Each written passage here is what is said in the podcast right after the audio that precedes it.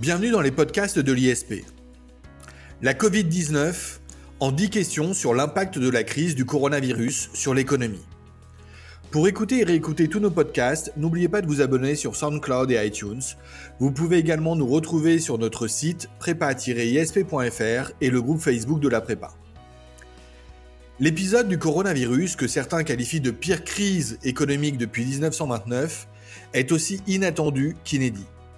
Inédit puisque pour la première fois, il ne s'agit pas d'une crise due à l'éclatement au grand jour de fragilités internes du système économique mondial, mais d'une crise provoquée sciemment par des décisions politiques évoluant au gré des analyses sanitaires et scientifiques et des remontées du terrain. Il semble, quoi qu'il en soit, que de nombreuses contraintes politico-économiques, considérées jusqu'alors comme indépassables, ont volé en éclats à l'annonce de multiples et spectaculaires plans de relance monétaire et budgétaire. Déficit public record, chômage qui grimpe en flèche, les perspectives ne semblent pas particulièrement réjouissantes pour la suite. Quelles sont déjà et quelles seront sans doute les conséquences de cette crise? Essayons de comprendre quels sont les ressorts économiques et politiques de la sortie de crise et quels scénarios peuvent être envisagés pour la suite. Pour saisir l'impact de la crise du coronavirus sur l'économie, nous avons le plaisir de recevoir Pierre-Louis Gourdou, professeur agrégé d'économie-gestion et professeur au sein de la prépa ISP. Il nous propose de répondre à 10 questions sur la dimension et les conséquences économiques de la pandémie. Pierre-Louis Gourdou, bonjour. Bonjour Monsieur Bérémy et merci pour votre invitation. Et Pierre-Louis Gourdou, merci d'être avec nous. Euh, c'est un vrai plaisir. C'est la première fois euh, que nous avons la chance de vous recevoir à cette antenne c'est une véritable chance pour nos élèves que d'avoir une dimension et une traduction économique de la crise aujourd'hui, largement étudiée d'un point de vue euh, culturel et culture générale, largement étudiée d'un point de vue juridique. Nous avons la chance aujourd'hui de vous écouter sur vos enseignements économiques de cette crise. Pour commencer, Pierre-Louis Gourdou, euh, la première question va être simple. Euh, quels sont les effets déjà mesurés d'un point de vue économique de la crise du coronavirus? Alors, pour vous répondre, euh, je vais d'abord euh, m'efforcer d'être synthétique puisque euh, l'actualité économique a été effectivement riche ces six derniers mois. Alors, par rapport à votre question, en ce qui concerne les effets déjà mesurés et rendus officiels par la direction de Bercy, la croissance au premier trimestre en France, la croissance économique, a été bien sûr négative et nous avons perdu l'équivalent d'à peu près 5% de PIB, moins 5,3 a priori d'après la mesure, ce qui représente quasiment une centaine de milliards euh, d'euros de moins en termes de production de richesse par rapport à l'année dernière. Quant au chômage, euh, évidemment, euh, en France comme ailleurs, celui-ci a grimpé de manière extrêmement spectaculaire puisqu'il y a eu une augmentation de près de 23% du chômage, sachant que vous savez que le chômage, c'est quelque chose qui peut se mesurer de différentes manières, il y a différentes catégories, ABCD. Si l'on prend toutes les catégories, nous dépassons 6 millions de chômeurs, ce qui est malheureusement un record.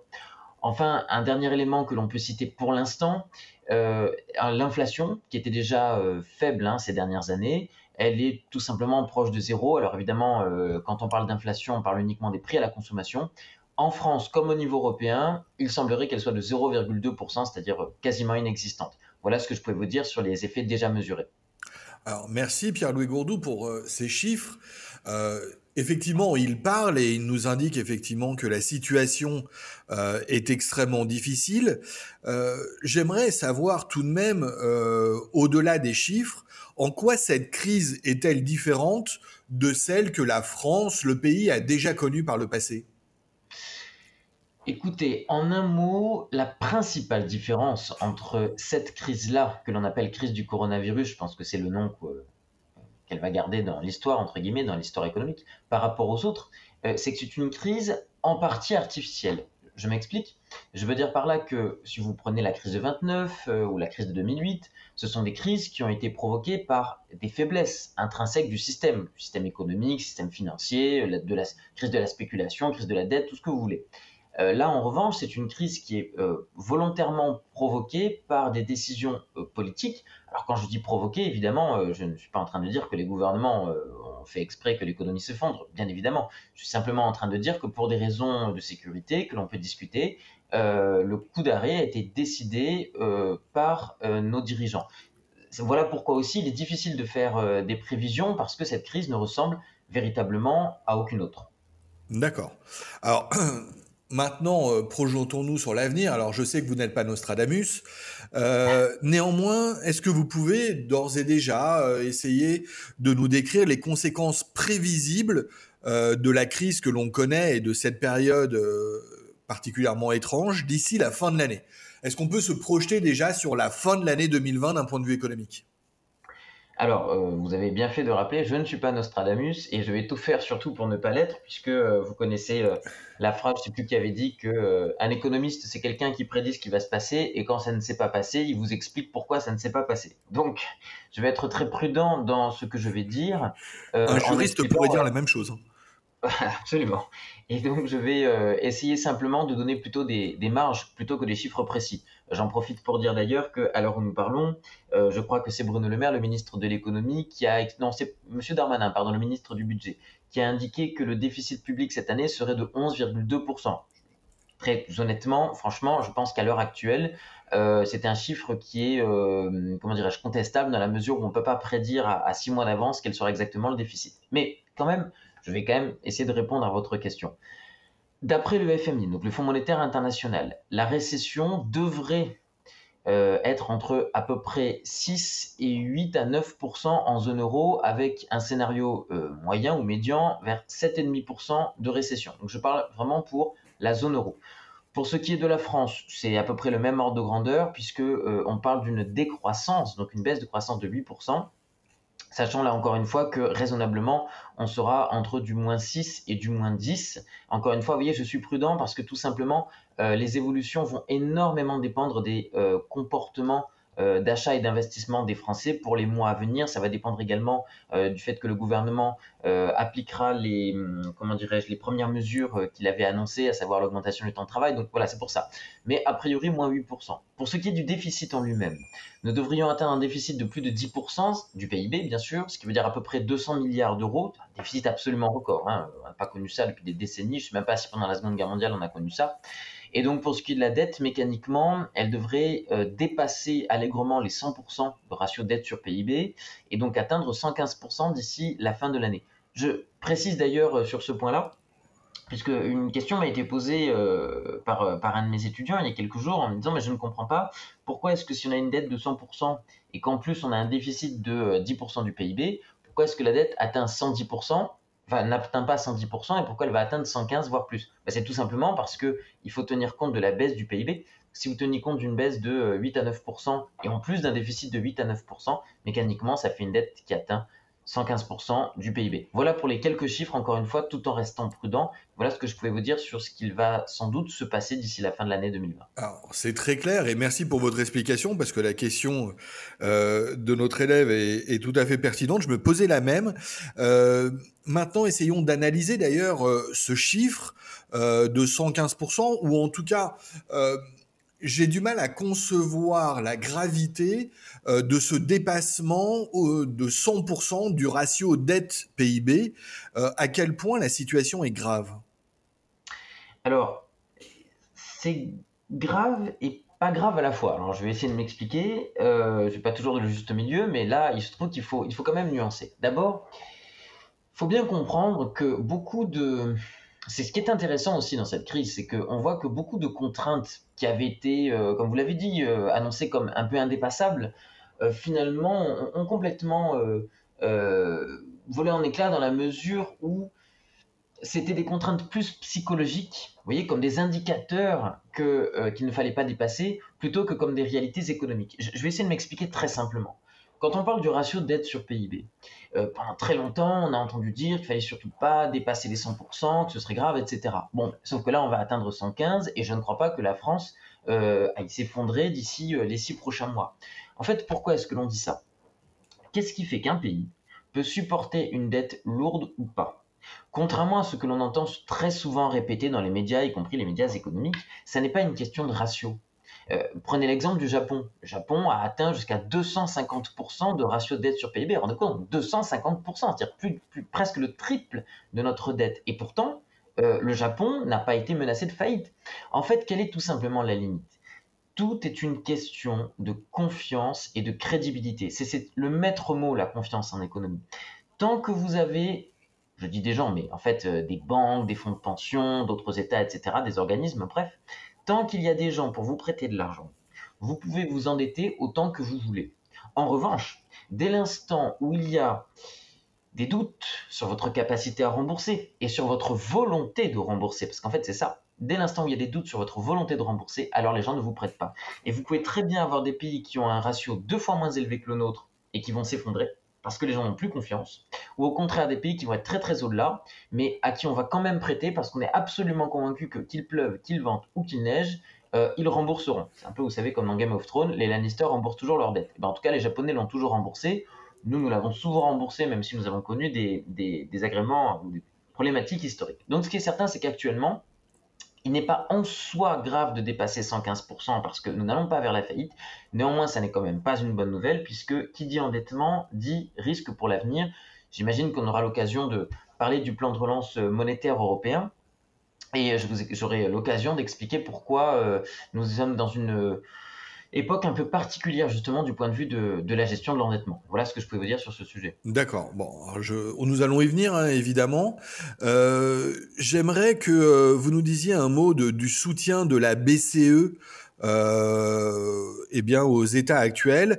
Et plus généralement, si on parle du plan d'action de la BCE et du plan Macron-Merkel, comment comment fonctionne-t-il? Comment le soutien s'organise avec quelle efficacité euh, Est-ce que c'est aussi inédit euh, qu'il y paraît?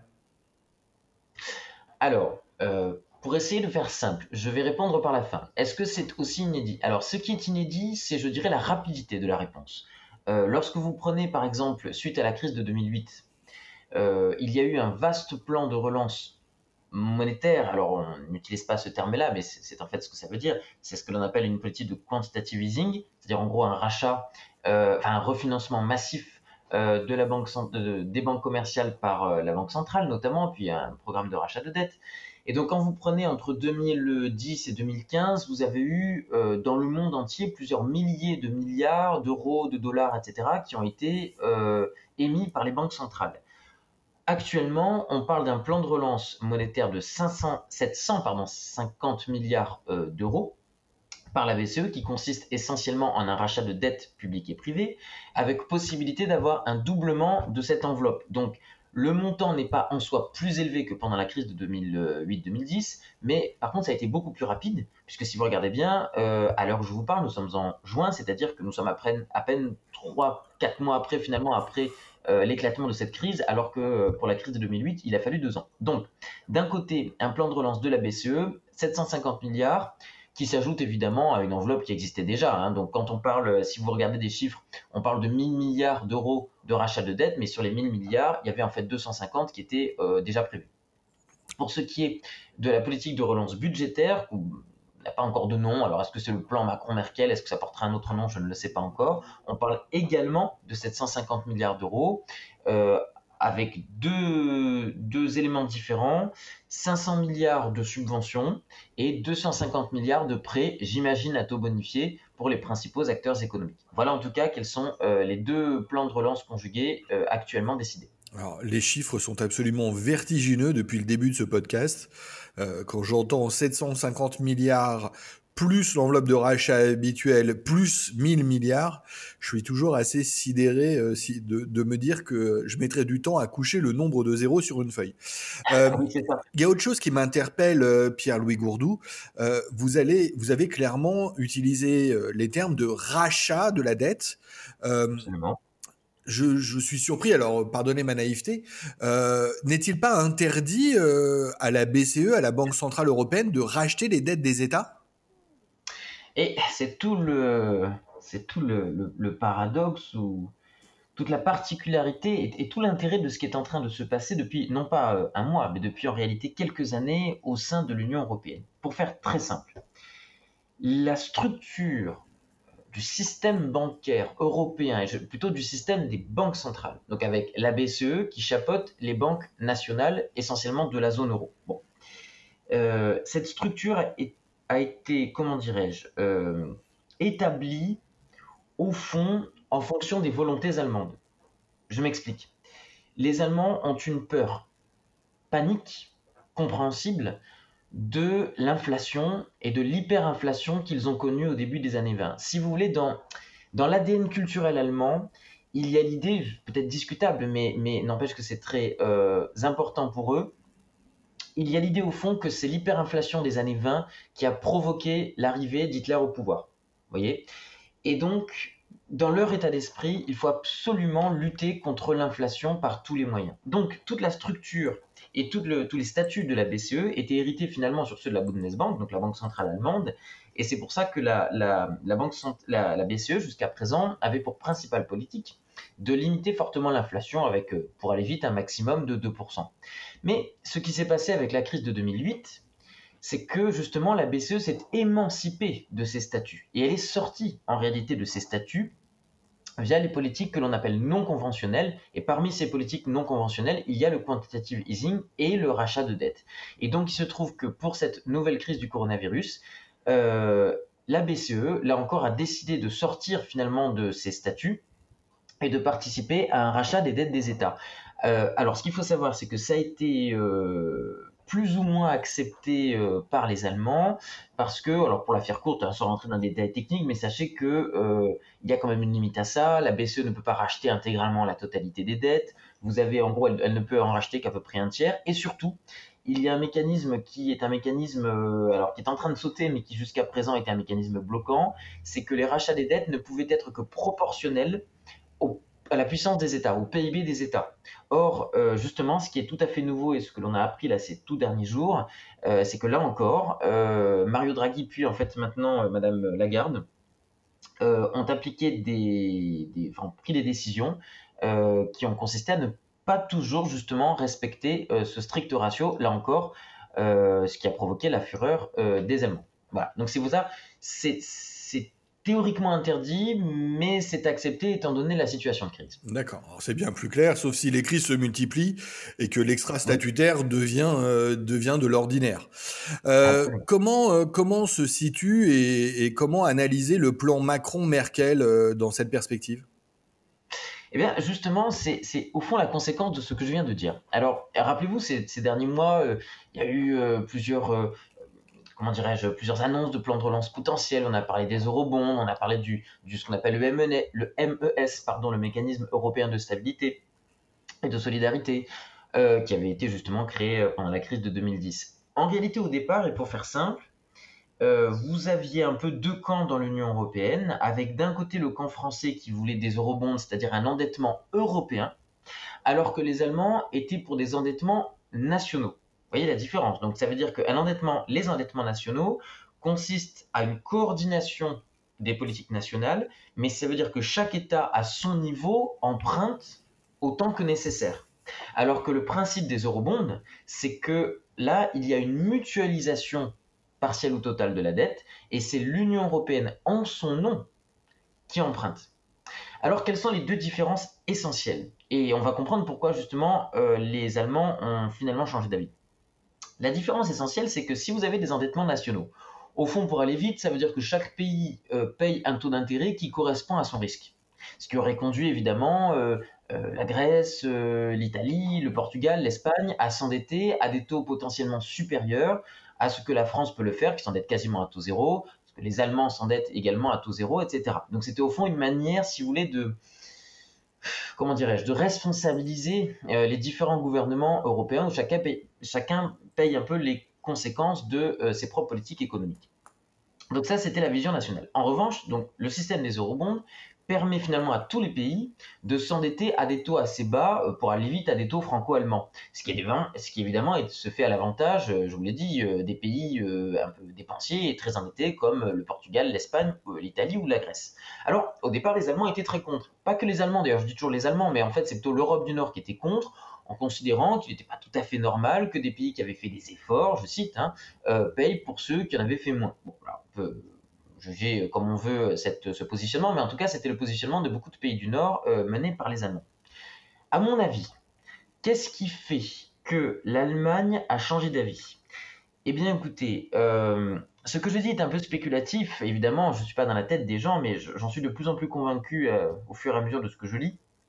C'est que je pense que Madame Merkel a compris qu'elle avait perdu la bataille de la BCE C'est-à-dire qu'elle a compris qu'en réalité, elle, avait le, contrôle de la BCE lui avait indirectement échappé et que le fait que la BCE s'émancipe de ses statuts montrait que les Allemands avaient perdu cette bataille-là.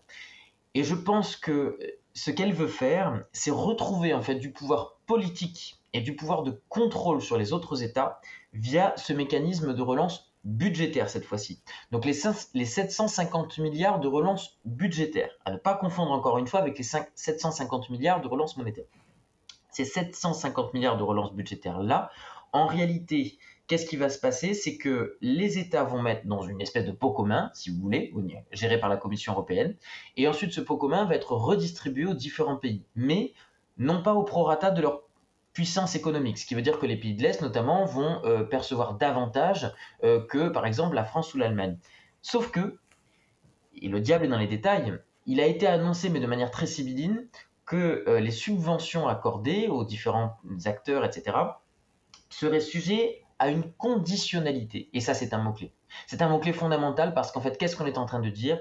C'est au fond, l'Allemagne dit, moi je suis le premier contributeur, vous voulez récupérer de l'argent via ce mécanisme de relance, d'accord, mais à la condition que vous fassiez des politiques économiques qui vont dans le sens de la construction européenne. Dit autrement, euh, des politiques qui vont permettre à l'Allemagne de récupérer, au fond, le pouvoir politique qu'elle a perdu en, perdant la bataille de, la BCE. Voilà ce que je pouvais vous dire là-dessus. Euh, et voyez, c'est pour ça que, au fond, ce plan, je crois, est plus, presque plus politique qu'économique.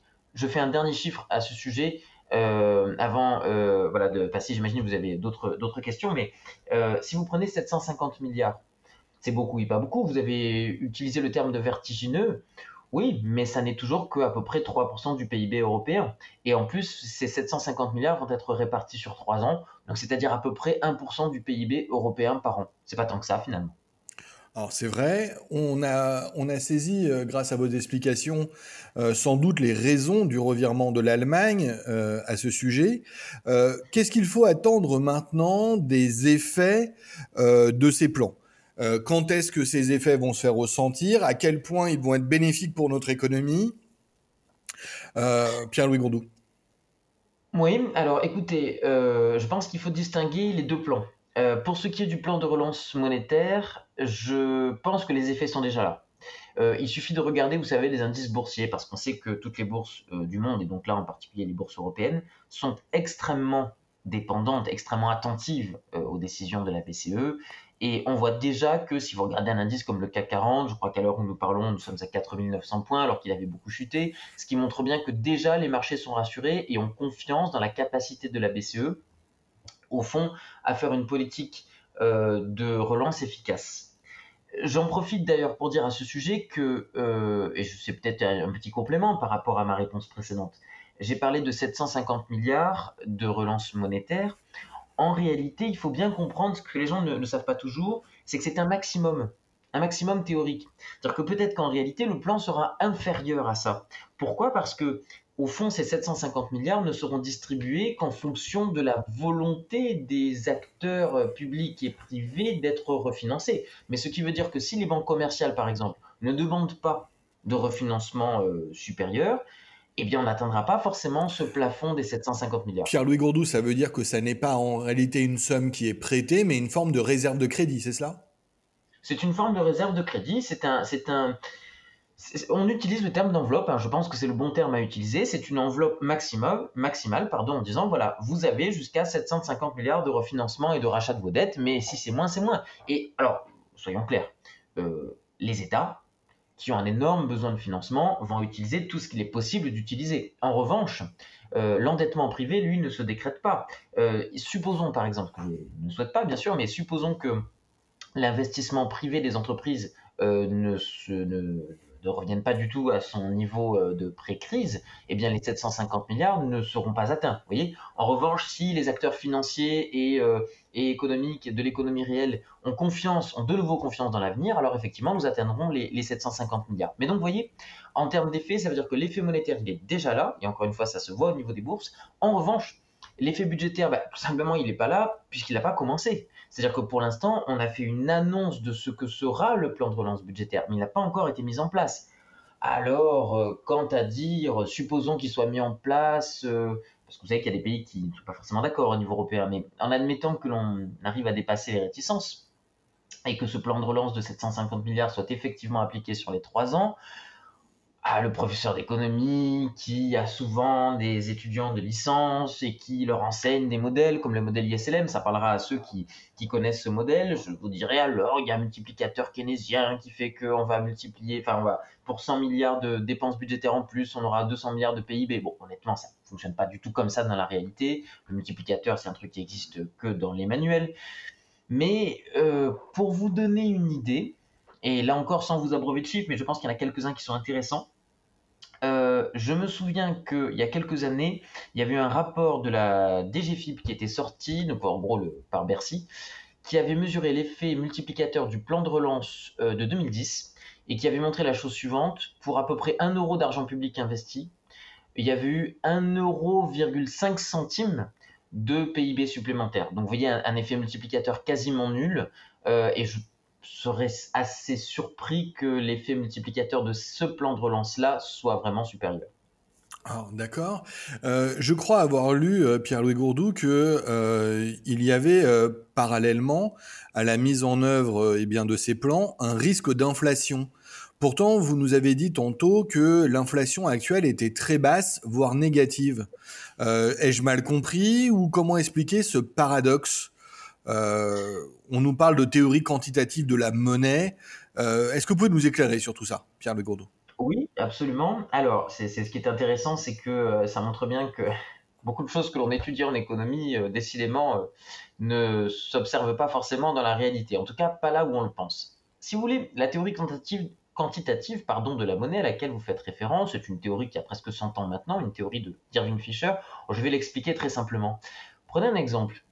Imaginez que euh, dans votre économie, il y ait 100 biens, vous voyez, produits sur un an, donc 100 biens que l'on peut euh, acheter. Et supposez que dans le même temps, vous ayez une, masse monétaire, c'est-à-dire de l'argent en circulation, à hauteur de 100 euros. Bah, suivez mon exemple, ça veut dire qu'en moyenne, un bien vaut 1 euro. Vous voyez, j'espère être clair. Donc 100 biens, 100 euros. C'est très clair jusque-là, Pierre Legourde un bien vaut à peu près un euro. Maintenant, supposez que vous soyez la banque centrale et que vous décidiez d'injecter beaucoup de monnaie dans le système et que vous doubliez la masse monétaire et donc on atteint 200 euros. Mais supposons, pour faire simple, qu'il n'y ait pas du tout de croissance économique et qu'il y ait toujours 100 biens. Finalement, ça veut dire que mathématiquement, en moyenne, un bien vaudra 2 euros. Alors vous allez dire, ah ben alors ça veut dire que les biens ont pris de la valeur. Non, c'est la monnaie qui en a perdu. Et c'est très différent, parce qu'il faut bien comprendre que la valeur d'un bien ne correspond pas à son prix. Souvent, vous savez, quand on dit un bien, euh, je sais pas, un téléphone vaut 500 euros, on utilise ce terme-là, un bien vaut. Mais en fait, c'est un abus de langage. L'utilité d'un téléphone, c'est celle que ça vous rapporte. Donc c'est une utilité qui est subjective, qui n'est pas, qui pas directement mesurable en somme monétaire. Voyez? Or, au contraire, la valeur de la monnaie, elle, c'est très direct, puisque c'est avec 1 euro, quelle est la quantité de biens que je peux acheter? Donc dans mon exemple simple, ça veut dire que ce serait la monnaie qui aurait perdu de la valeur. Maintenant, pour revenir à votre question, effectivement, je viens de dire qu'on a créé beaucoup de monnaie, et depuis, euh, depuis 2008, hein, ça, fait, ça fait 10 ans maintenant qu'on crée, 12 euh, ans, 13 ans maintenant qu'on crée beaucoup de monnaie, et pourtant on n'observe pas d'inflation. Alors, est-ce que les théories, comme la théorie quantitative de la monnaie, sont complètement fausses? Eh bien, pas tout à fait. Ce qui est très intéressant, c'est qu'on ne cesse de dire il n'y a pas d'inflation, mais parce qu'on ne regarde pas au bon endroit. Comment mesure-t-on l'inflation en France, en Europe et quasiment dans le monde? Vous avez un indice qui est produit par l'INSEE chaque année qui est l'IPC, indice des prix à la consommation. En gros, on prend un panier de biens que l'on considère représentatif, je sais pas, vous prenez euh, les pâtes, le riz, le jambon, ce que vous voulez, etc. Et on, regarde l'évolution du prix d'une année à l'autre. Et effectivement, mesuré comme ça, l'inflation est très proche de zéro. Mais regardez certains secteurs qui ne rentrent pas dans le calcul de l'IPC. Eux ont connu une envolée spectaculaire des prix depuis 15 ans. Trois secteurs comme exemple. Euh, l'immobilier de très grand luxe, d'accord les, les, appartements qui se vendent à hauteur de plusieurs dizaines de millions d'euros, voire plus. Le sport de très haut niveau. Regardez par exemple l'explosion du prix des footballeurs ou des joueurs de NBA de haut niveau. Ça, a été vraiment, il y a une explosion par 10 parfois de ces gens-là, du prix de ces gens-là, des prix de transfert. Et un troisième secteur qui a connu là aussi une envolée, c'est euh, l'art contemporain, plutôt l'art conceptuel. en particulier Eh bien, si vous regardez, ça n'est pas un hasard, parce que ces trois secteurs, les deux derniers en particulier, sont au fond les secteurs les plus mondialisés et les secteurs les plus, passez-moi ce néologisme, les plus mafiaisés, les secteurs les plus opaques, avec très peu de contrôle et très peu de fiscalité en réalité. Et donc en réalité, toute cette, toute cette monnaie qui a été injectée dans le système, elle s'est déversée, mais par bonheur, j'allais dire. Elle ne s'est pas déversée dans l'économie quotidienne. Alors, euh, pour euh, terminer avec euh, rapidement sur ma réponse, en un mot, un étudiant un jour m'avait dit, mais alors, est-ce qu'il y a un risque que l'inflation revienne et que soit hyperinflation comme on a connu dans les années 20 J'ai répondu avec une pirouette, je vais vous faire la même. oui, le jour où Bill Gates fera ses cours chez Monoprix. Voilà.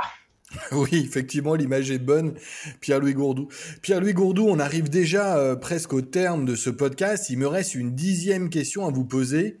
Euh, elle ne va pas forcément vous plaire, Pierre-Louis Gourdou, ah. mais je vous en prie, prêtez-vous encore une fois au jeu. Encore une fois, toute raison gardée.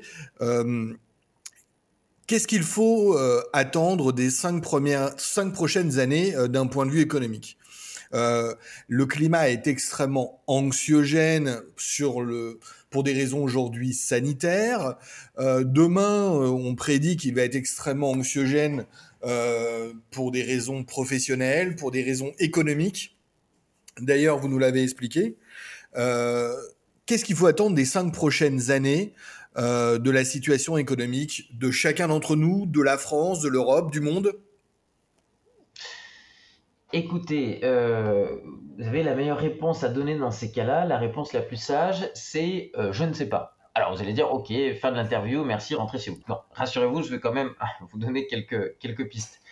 Euh, je ne donnerai pas de chiffres parce que c'est, je, crois que totalement illusoire, surtout dans les cinq prochaines années. Ça sert à rien de donner des chiffres parce qu'il y a énormément de choses qui peuvent évoluer d'ici là. En revanche, il est possible, selon moi, je crois, d'établir deux grands scénarios pour les cinq, voire même les dix prochaines années, étant donné ce qui vient d'être dit.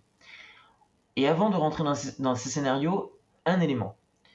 Euh, le gros avantage de la période actuelle, c'est que nous nous endettons, je dis nous Français, mais c'est vrai aussi pour les Allemands d'ailleurs, à des taux très proches de zéro, ce qui fait que la chance actuelle que nous avons, mais qui ne durera pas, c'est qu'au fond, nous n'avons pas, euh, pas de charge d'intérêt qui augmente. Et si vous, même si vous regardez les chiffres depuis euh, à peu près 10 ans, les charges d'intérêt ont diminué, donc ça fait des économies budgétaires mais c'est quand même une épée de Damoclès pour l'avenir, parce que le jour où les taux d'intérêt réaugmentent, eh bien là, la dette, parce qu'on sait, on, sait, en fait, c'est une dette cyclique, c'est-à-dire qu'on on rembourse la dette avec une nouvelle dette. Donc, ça veut dire qu'on est toujours à une dette euh, stable, mais donc qui diminue pas. Ce qui veut dire que si les taux d'intérêt augmentent, on aura de nouveau ces charges d'intérêt. Mais donc, gardons à l'esprit cette épée de Damoclès dans les deux scénarios que je vais décrire.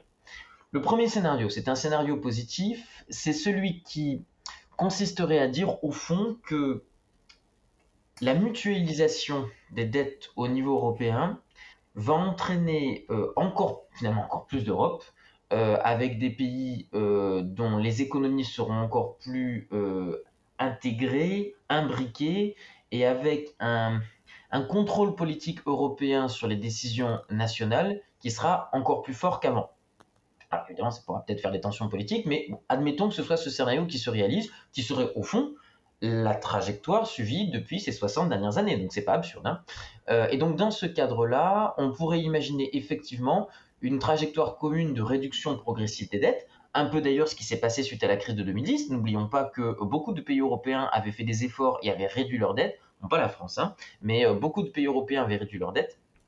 Et donc supposons que euh, on aille vers ce scénario-là, ça veut dire que on pourra échapper à faillite et puis euh, on pourra conserver l'euro et finalement ça, se passera bien. Mais il faudra au moins, je vous dis, une bonne dizaine d'années pour revenir à des, niveaux de dette qui soient, euh, comment dirais-je, véritablement sous contrôle.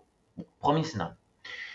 Le deuxième scénario, beaucoup plus négatif, ce serait de dire qu'au contraire, euh, vous savez, hein, il suffit de regarder enfin l'évolution des votes depuis 20 ans, on voit bien que les partis eurosceptiques ont pris beaucoup plus de, euh, de, pouvoir ces dernières années, se sont beaucoup développés, il y a des tensions politiques extrêmement fortes, et donc supposons au contraire que euh, on n'arrive pas à mettre en place euh, cette mutualisation des dettes parce que des pays, pourquoi pas tout à fait légitime, hein, décident de, reprendre en quelque sorte leur liberté vis-à-vis des institutions européennes. Alors dans ces cas-là, on pourrait imaginer des tensions politiques tellement fortes que tout simplement cela conduise à l'éclatement de la zone euro, puisque l'euro n'est pas tenable si vous avez des politiques euh, publiques extrêmement différentes euh, d'un pays de la zone euro à un autre. Dans ces cas-là, euh, continuons notre idée. tension politique forte, éclatement de la zone euro, ce qui veut dire que vous, avez, allez, on va creuser les écarts entre pays européens, et ça pourrait mener dans le pire des cas à un éclatement du projet européen. quand vous regardez déjà ce qui s'est passé avec le Brexit, c'est pas absurde hein, que ça puisse faire boule de neige. Donc encore une fois, moi je suis absolument pas devin, je, je, me garde bien de dire ce qui va se passer, mais ce sont, je dirais, les deux scénarios euh, principaux qui pourraient advenir dans les 5, je vous dis 5 à 10 prochaines années. Pierre-Louis Gourdou, merci pour euh, avoir répondu à nos dix questions euh, sur l'impact euh, de la crise du Covid-19 sur l'économie.